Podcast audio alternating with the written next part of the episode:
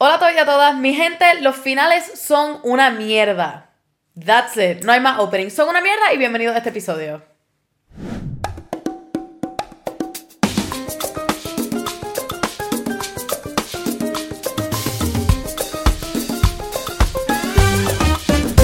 Hola a todos y a todas y bienvenidos a otro episodio de Enemiga del Silencio. Este es el último episodio de esta temporada número 10 que me ha cogido por el pelo más rastrado me ha tumbado, me ha metido dos respuños. Después hizo así, se dio media vuelta. Pensé que it was over, volvió a darme una paliza y ahora me hizo como que, pero párate, nena.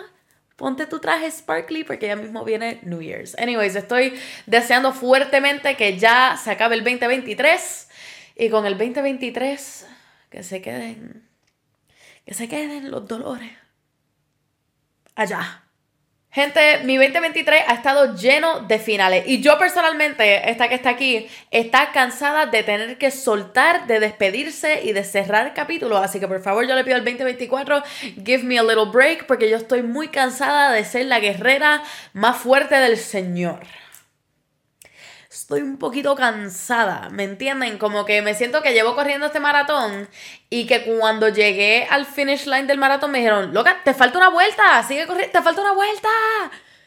no pares ahora, ¿me entiendes? Pero yo estoy como, estoy fatigada, estoy cansada y ya de verdad que los finales me tienen como que deseando el final del año y de todas las cosas que vinieron con él. Aunque sí ha sido un año de muchas cosas positivas, eh, los finales para mí son horribles. Yo siempre he sido malísima con los finales. Eh, sea literalmente finalizar una serie que me gustaba mucho y después me siento que no tengo propósito en la vida. Eh, finalizar un libro y después me digo como que, ok, bueno, what's next? ¿Con qué voy a ocupar mi tiempo? Como finalizar una relación a la que le metiste todo tu amor, tu empeño, tu cabeza, tu alma y tu cuerpo.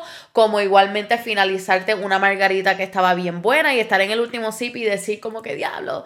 Eh, so, de verdad, los finales all over para mí siempre han sido súper fuertes. Este, sea en esta época de mi vida o sea en otra época de mi vida, siempre se me han hecho muy difíciles y yo creo que es un poquitito más psicológico, este, porque como yo he estado en situaciones de la vida en las que yo he estado muy, muy, muy, muy, muy cerca a un final muy definitivo, eh, todo esto con mi cirugía de corazón abierto y tal, pues yo creo que le tengo un poquitito de miedo a los finales y aunque eso tenía que haberme sacudido los miedos, ya yo creo que los miedos son un poquitito más under the surface. Este, cosas que hablaremos con mi psicólogo.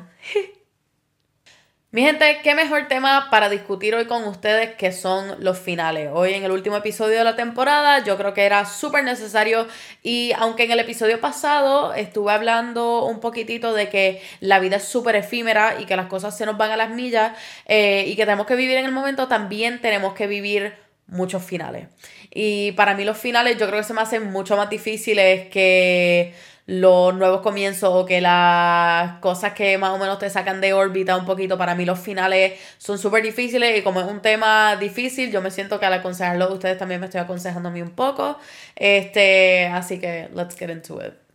Sin embargo, este no es uno de esos temas que yo voy a sugarcoat. Y yo sé que yo soy bastante conocida eh, por encontrar el lado como sunshine, rainbows and butterflies de todo lo que yo hablo en este podcast. Este sí es un tema que creo que voy a ser bastante cruda con él porque es muy real, es muy real en muchos aspectos. Es real cuando tú estás finalizando capítulos de tu vida, tanto buenos como capítulos de tu vida que hayan sido no tan buenos o que hayan sido straight up, o sea, messed up, ¿me entienden? Así que esto me lo estoy aplicando un poquitito a, a todo y quiero que ustedes también puedan aplicárselo a todo, así que no es algo que voy a sugarcoat y decirles, no, el final es simplemente el comienzo de otra cosa, no.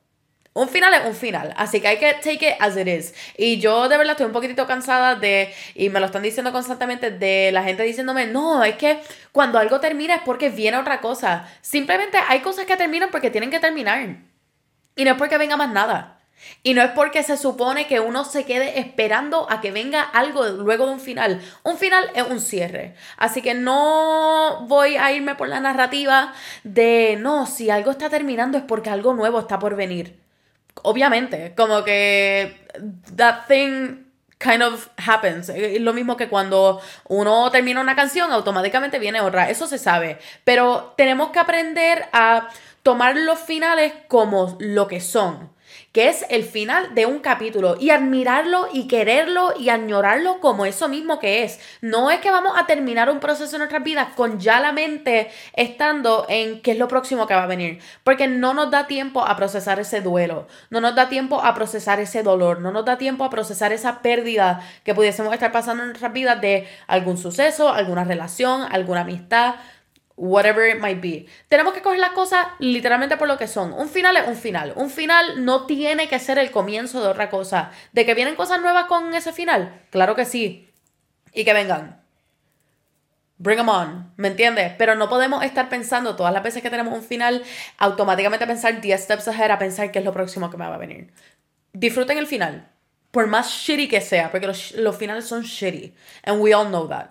Pero disfrútenlo, disfruten un poquito de, ese dolor y disfruten de el poder tener los sentimientos adecuados para, para bregar con, algo tan fuerte como lo que es una pérdida o un final de algo. So, yo siempre he pensado, eh, y me molesta muchísimo la narrativa esa, de que automáticamente que termina algo es porque tiene que pasar algo más simplemente hay cosas que terminan, hay cosas que finalizan, hay cosas que se cierra un capítulo y no pare más.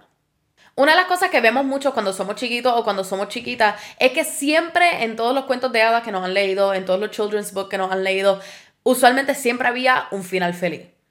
Y aunque sí en teoría todo, yo siempre he creído de que no hay mal que por bien no venga y siempre he pensado de que todas las cosas que, sean negativas en nuestras vidas, sí al final tienen un silver lining, este, y sí al final pueden traer un montón de cosas buenas a tu vida en, un futuro o darte enseñanzas de vida. No siempre podemos estar con la mentalidad de que todos los finales tienen que ser felices.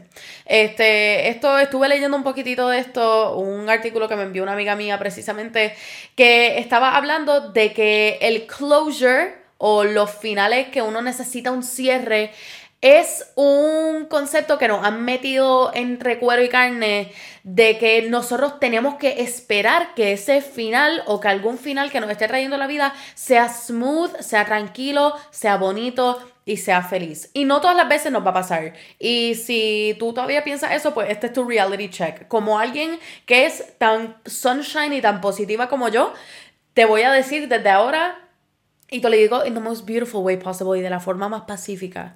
No todos los finales van a ser felices. Hay finales que son una... Un, no es que no quiero seguir diciendo que son una mierda, pero hay finales que sí son una mierda y que they are meant to be like that para acabar de sacudirte, sacarte de la mentalidad y que sea como arrancarte una curita.